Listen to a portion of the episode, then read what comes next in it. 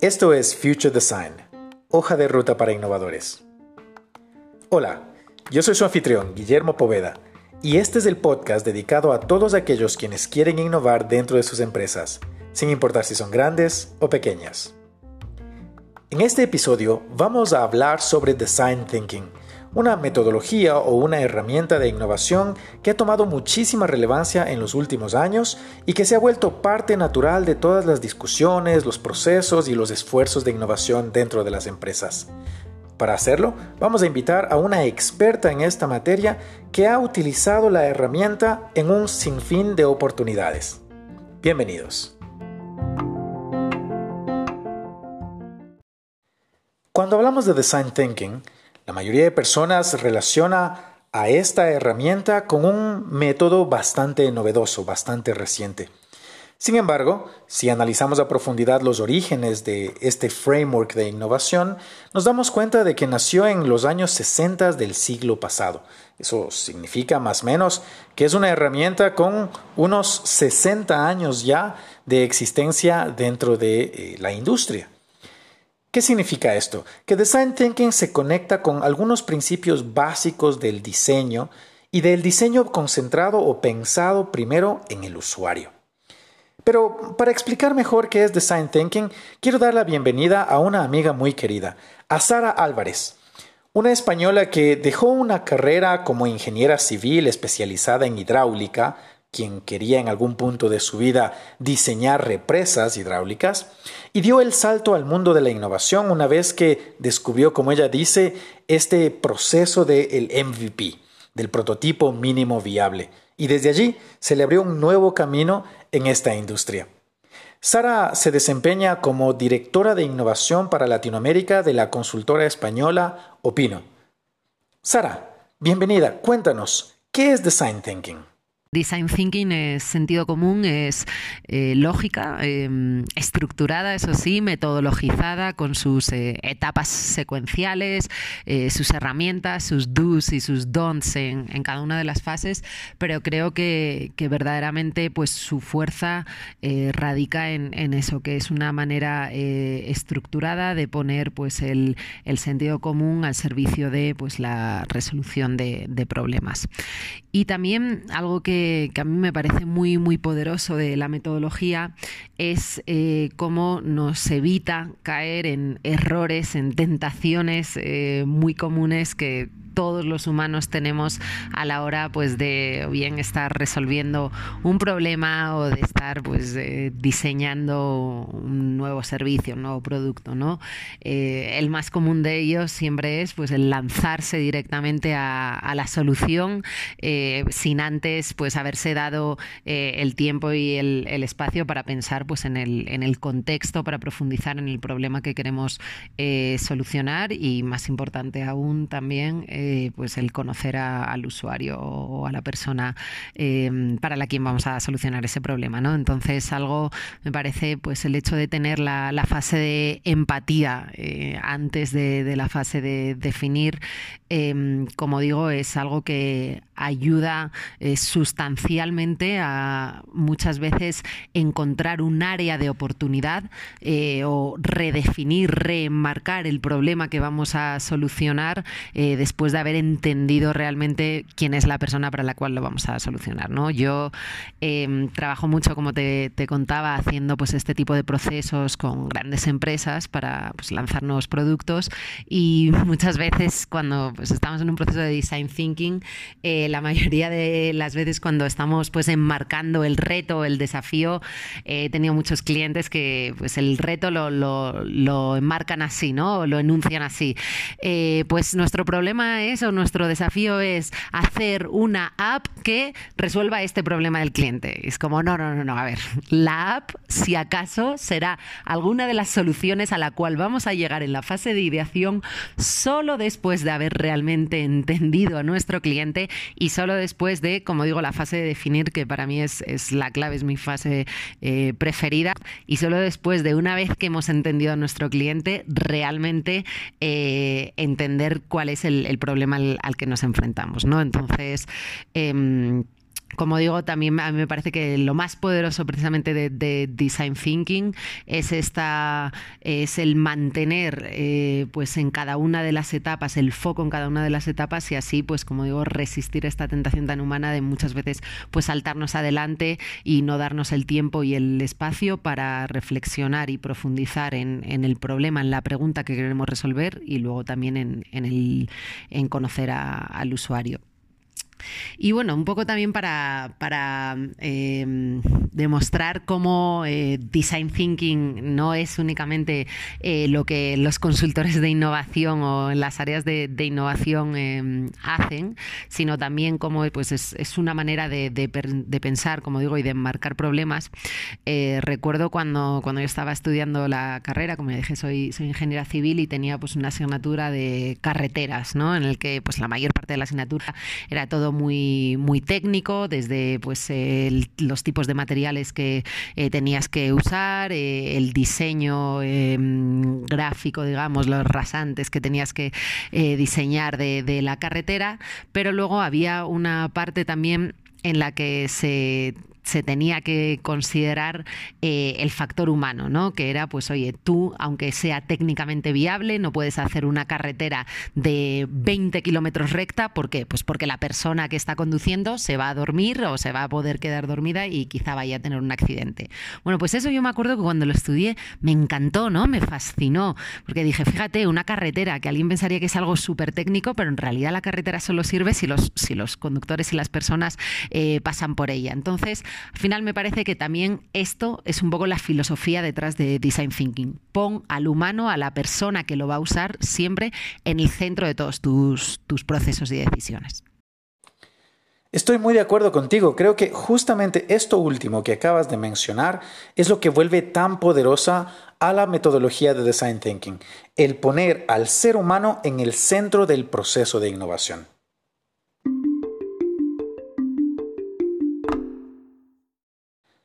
Ahora bien, nuestro propósito en este episodio no es disgregar en qué consiste la metodología, porque ese es un material que de seguro lo van a encontrar de otras fuentes con relativa facilidad.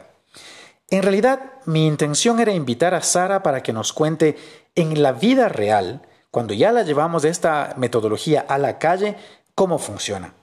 Y para esto le propuse a Sara que discutamos lo bueno, lo malo y lo feo de utilizar Design Thinking.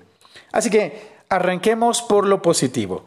Sara, ¿qué consideras tú que es lo bueno de Design Thinking? Pues yo diría que lo, que lo bueno de Design Thinking o lo mejor es su versatilidad. ¿Y a qué me refiero? Pues nosotros en Opino utilizamos eh, Design Thinking desde para pues, diseñar nuevos productos, eh, nuevos servicios o nuevos procesos también o incluso eh, pues crear maneras distintas de comunicar o de entregar la propuesta de valor al usuario. Y cuando somos conscientes de, de toda esta versatilidad o posibilidad de, soluciones, em, porque al final, bueno, pues la metodología es una metodología de, de descubrimiento, ¿no? Es una metodología de resolución de problemas pues ahí es donde verdaderamente se puede eh, generar un valor eh, inesperado. ¿A qué me refiero? Por poner un, ejemplo, ¿no? Yo, como, como, te comentaba antes, pues eh, algo que es muy común, muy humano, que es esta parte de saltarse o pensar que ya tenemos la solución mientras estamos definiendo el, problema, ¿no? Que nos ocurre bastante a menudo que pues, un cliente nos diga, oye, quiero que hagamos un proceso de design thinking para resolver el problema de cómo eh, generar una app que logre esto. Bueno, pues eh, a lo que nos ayuda también la, metodología es a decir, no, la app o si es la app no va a llegar hasta la etapa 3 eh, o 4 del proceso. Primero vamos a dar un par de pasos atrás y tener esta amplitud de miras o esta libertad para asumir que a lo mejor pues la, solución puede ser eh, simplemente una manera distinta de comunicar lo que estamos comunicando o puede ser eh, generar un nuevo eh, proceso o a lo mejor pues no tiene por qué ser un producto digital ¿no? entonces em, el pasar de, como digo, de marcos o de preguntas de resolución de problemas como cómo podríamos generar un nuevo producto digital que haga esto a pues eh, casos reales a los que yo me he enfrentado como cómo podríamos vincular a nuestros clientes millennials. O por ejemplo pues recientemente hemos trabajado en una farmacéutica que nos lanzó el reto de cómo podemos pues utilizar tecnología del,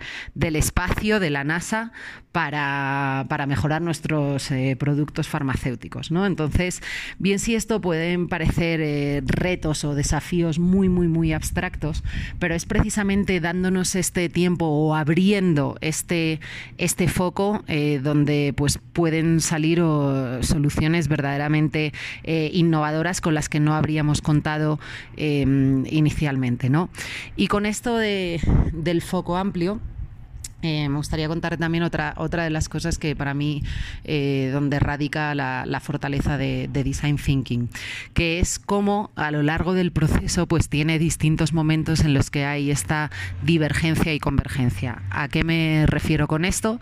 Pues está, estos momentos de divergencia son estos momentos que tenemos que tener en todo proceso creativo de, oye, abrir el foco, generar ideas, eh, lanzar preguntas, no tener filtros, no tener prejuicios, em, no pensar en, si lo tenemos que ejecutar o no, en si es viable o en si es factible, sino únicamente pues esta parte de dejar volar la cabeza y la, imaginación, que es algo que, en la metodología que en Design Thinking hacemos no solo para generar soluciones, sino también para pensar cuál puede ser el, problema a, solucionar.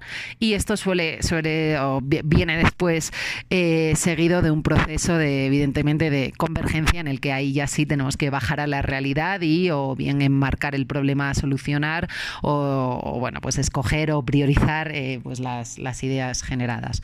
Pero me parece que esta esta manera de trabajar, pues a veces abriendo mucho el foco y luego eh, cerrándolo es algo muy muy poderoso, ¿no? Ya que pues eh, generalmente eh, la manera natural que tenemos de, pensar o de resolver problemas es pues directamente priorizar o decidir mientras estamos generando ideas o generando problemas o desafíos. Entonces esta parte, como decía antes, de dar a cada a cada parte del proceso su tiempo, no solo a cada etapa del proceso de design thinking, sino también tener un momento de diverger y otro de converger, eh, me parece que es algo eh, pues muy muy poderoso de la, de la metodología y nos ayuda pues a sacar ideas verdaderamente innovadoras que, de otra manera no, podríamos generar.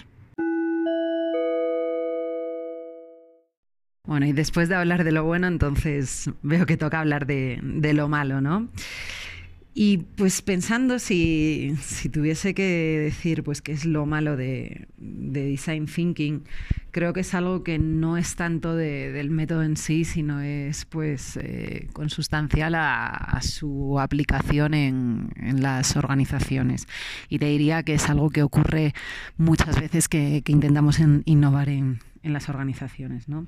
Yo, bueno, hablando desde mi experiencia, yo sobre todo he trabajado con, grandes corporaciones de todos los sectores, eh, entonces esto que, voy a comentar no es específico de, un sector u otro, pero algo que sí he percibido que, pues que ocurre muy, muy a menudo es que generalmente empezamos, pues en las empresas eh, se empieza un nuevo eh, proceso de, design thinking o de diseño de un nuevo producto, un nuevo servicio con mucha ilusión, con mucha emoción, eh, pero luego la realidad es que cuando vamos pues avanzando etapas más, más adelante del, del proceso, desgraciadamente, pues muchas veces las propias Em, barreras de la organización o la propia eh, cultura organizacional lo acaba eh, engullendo. ¿A qué quiero, a qué me refiero con, esto? Pues eh, no sé, yo trabajo mucho con eh, con sector financiero, que tú también te lo, te lo conoces bien,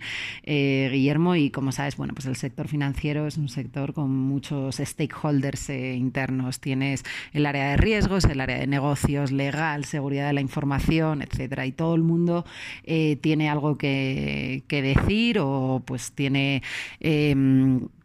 tiene que, estar involucrado de una manera u otra en, el proceso. Entonces, eh, pues lo que yo, he percibido es que muchas veces, como digo, eh, se genera una solución o, bastante eh, novedosa o disruptiva, pero que pues no por no haber eh, invitado a, alguien de cierta área, pues no sé, alguien del área de legal o alguien de eh, cierta área, la solución o el, desarrollo de ese, de esa nueva idea, es decir, pues luego su prototipado, su testeo con clientes, la validación y el hecho de que pues la valoración de si eso se tiene que convertir en un proyecto o no, pues eso muchas veces se ve eh, parado paralizado completamente porque pues desde las etapas eh, tempranas del proceso no, no, se contó con pues eh, cierta, cierta área de la empresa y entonces bueno pues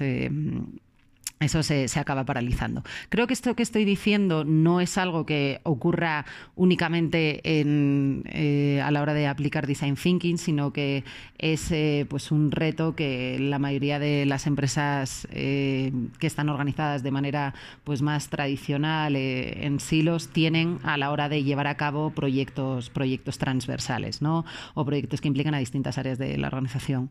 Pero pues precisamente la, la innovación y en concreto la metodología de design thinking, eh, algo de lo que, lo que nos, nos, pide y donde está verdaderamente el valor o cuando podemos conseguir soluciones eh, interesantes es cuando involucramos a distintas personas de distintas áreas, con distintas mentalidades, etcétera. Entonces aquí esta transversalidad pues es, eh, es, un, es un requerimiento. ¿no? Entonces, Em, como digo, yo diría que lo malo no, no, es tanto de la metodología, sino a veces es que la propia eh, cultura o la propia inercia de, la empresa o las luchas internas entre, entre áreas, pues desgraciadamente eh, no permiten que, una iniciativa prospere. Y esto pues lo he visto, lo he visto unas cuantas veces en, en organizaciones de todos los sectores. Sí, es, estoy de acuerdo contigo. Definitivamente eh, un proceso de innovación no puede depender exclusivamente solo de una metodología o de un conjunto de herramientas. Y, y es algo que hemos eh, dicho ya en otras ocasiones dentro de este podcast. Es importantísimo que entendamos que debe existir un modelo de gestión de la innovación, ese modelo de gestión tiene que tener unos procesos instaurados y en la ejecución de esos procesos instaurados podemos nutrirnos muchísimo de herramientas poderosas como esta, como Design Thinking. Pero si dentro de ese modelo de gestión no estamos tocando la cultura de la, de la organización, pues va a surgir esto que tú acabas de mencionar, ¿verdad? Que finalmente la cultura va a convertirse en la barrera eh, que no permita eh, salir a la luz con un proyecto que puede sonar genial, que puede tener muchísimo potencial, pero que finalmente se topa con estos elementos de control naturales a la organización. Así que allí, si puedo aportar en algo, creo que lo importante es garantizar que tengamos un sistema integral de innovación y así se van generando los habilitadores necesarios para que estos eh, proyectos innovadores salgan a la calle y ojalá le aporten mucho éxito a la empresa.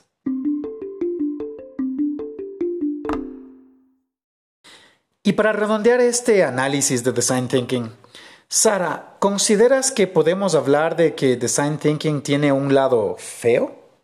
Yo creo que quizás lo, feo, y ahí eh, voy a hacer un poquito de autocrítica a nosotros, a los consultores de, innovación, es eh, que quizás hemos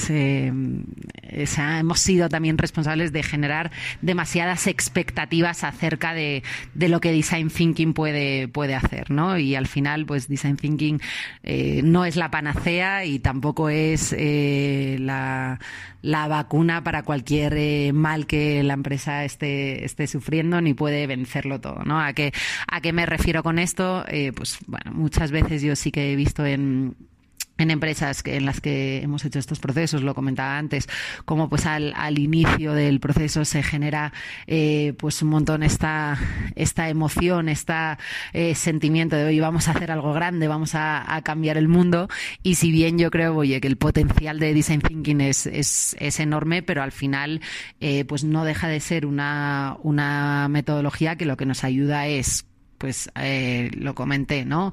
A enmarcar, a encontrar un área de oportunidad para un problema que tenemos que solucionar y a partir de ahí a generar pues ideas innovadoras y validar, testear eh, para ver cuál de estas ideas pues puede tener sentido. Pero, pero evidentemente, y esto es algo que, en innovación yo creo que tenemos que tener presente todo el rato, eh, al final donde está el éxito es en, en la ejecución, en llevar estas ideas a a la implementación, en llevarlas a la realidad. Entonces, pues el hecho de que hayamos generado eh, una idea increíble con design thinking, que hayamos incluso hecho eh, varios prototipos y hayamos visto, pues oye, que es puede que los clientes, que evidentemente esa necesidad que hemos identificado existe en el mercado, que nuestro modelo de negocio tiene sentido, etcétera. Esto, pues, en ningún no quiere decir, o sea, sí quiere decir que tenemos bastantes o más posibilidades de que, de que esto funcione, pero no, no es una vacuna para, para el éxito, ¿no? Eh, al final, luego, pues, ese, esa idea hay que convertirla en un proyecto, hay que hacerlo realidad y, y hay que ver si, si efectivamente, pues, eh, lo que lo que habíamos diseñado eh, pues, pues tiene, tiene éxito.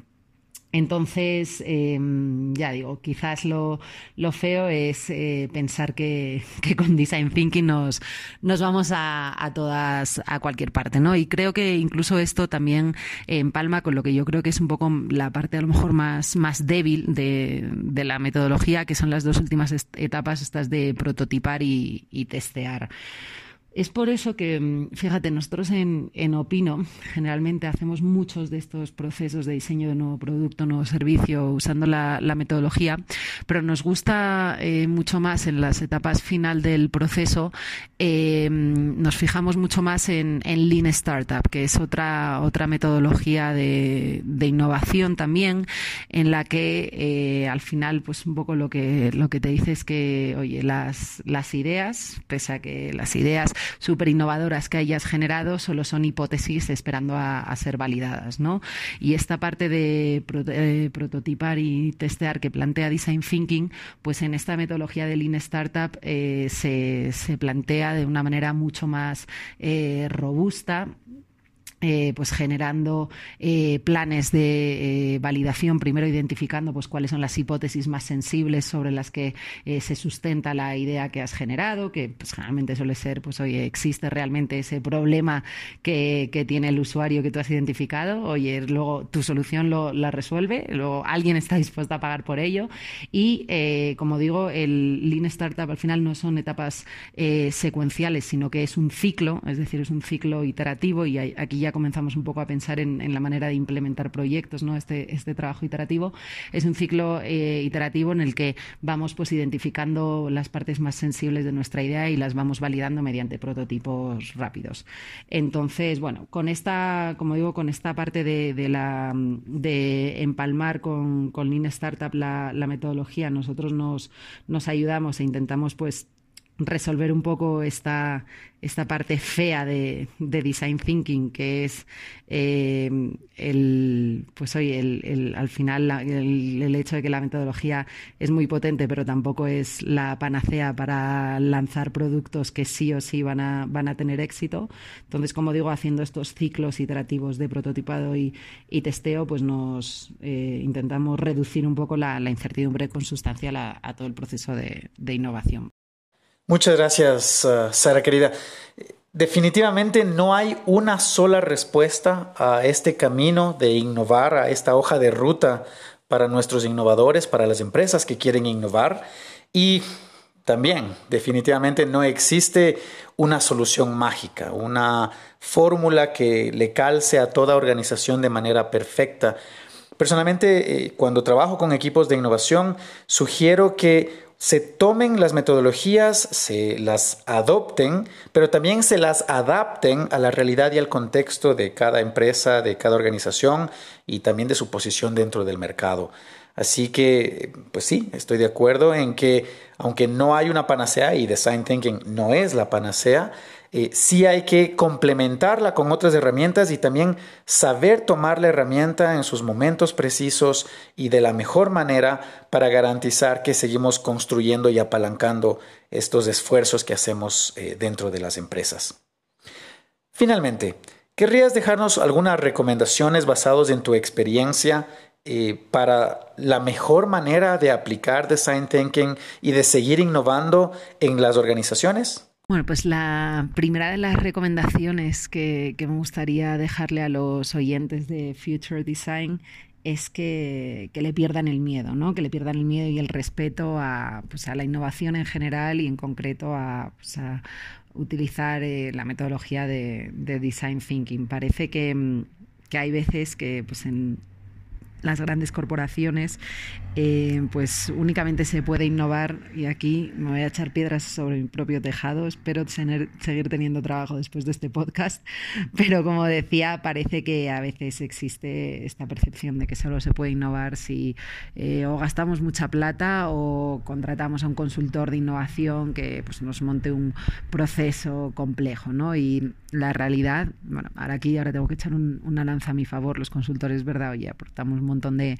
eh, diversidad de experiencias, eh, profundidad de conocimiento, etcétera, pero a lo que iba es que eh, el innovar o el aplicar pues, los principios de, design thinking es algo que todos podemos hacer en nuestro día a día eh, en cualquiera de las organizaciones que, estemos trabajando. ¿no? Entonces, em, como decía antes, por un lado, aprovechar la versatilidad de, la metodología y esta versatilidad también pues en el sentido en el que no siempre tenemos por qué correr un proceso de design thinking completo, sino a veces oye, pues lo que necesitamos es generar una sesión de ideación. Bueno, pues eh, antes de idear, eh, date el tiempo para, hacer un espacio para la empatía con el usuario y definir el problema, ¿no? O otras veces, pues nos encontramos con que ya tenemos una idea y lo que tenemos es que, pues a lo mejor eh, perfilarla o tenemos que, pues, desarrollar prototipos para, validarla. Entonces, también el, saber que, oye, pues al final, aunque sea un ciclo con sus cinco etapas estructuradas, podemos, pues, entrar en cualquier, en cualquier eh, etapa del ciclo y, y pues aplicar los, los preceptos, las herramientas de cada una de las etapas para pues, eh, buscar que la solución que hagamos sea lo más eh, centrada en el usuario. Y luego, al final, y yo creo que lo, comentaba también al, inicio de, esta charla contigo, Guillermo, em, algo de lo que a mí me, encanta también de, la innovación es que eh, si bien hay eh, mucha metodología, mucha herramienta, etcétera, pero lo, verdaderamente relevante es eh, cómo nos cambia pues la manera de, pensar, ¿no? O de enfocar los problemas o de, o de resolver desafíos. Entonces yo creo que hay muchas cosas que, uno aprende a la hora de hacer eh, procesos o de aplicar procesos de design thinking y que podemos aplicar pues en, nuestro día a día sin necesariamente pues estar haciendo un proceso estructurado de innovación.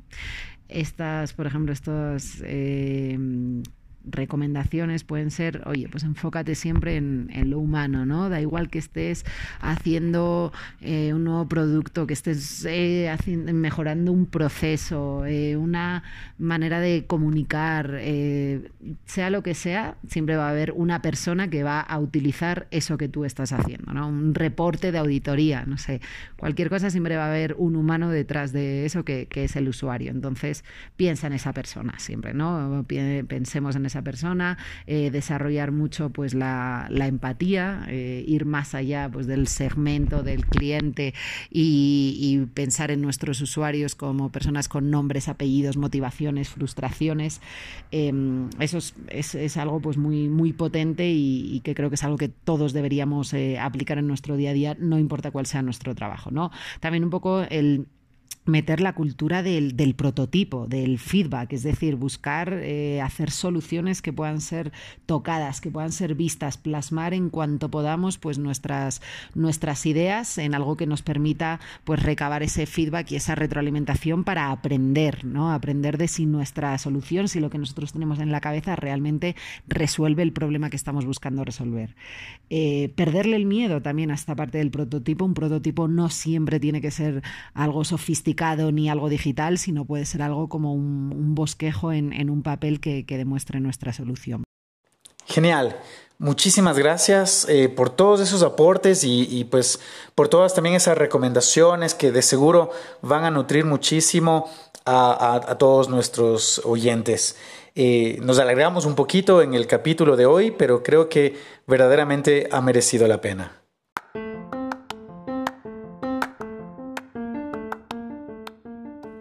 Eso es todo por hoy. Muchas gracias por escuchar este episodio de Future Design. Recuerden dejarnos sus preguntas y comentarios en nuestras redes sociales de Facebook y LinkedIn. Nos encuentran como Future Design, hoja de ruta para innovadores. O también pueden dejarnos una nota de audio en anchor.fm slash Future Design. En el próximo episodio vamos a hablar sobre cómo y por qué conectarnos con actores externos a nuestra empresa, a nuestra organización, cómo relacionarnos con el ecosistema y así desarrollar todavía un modelo más fuerte de innovación, conocido como el modelo de innovación abierta.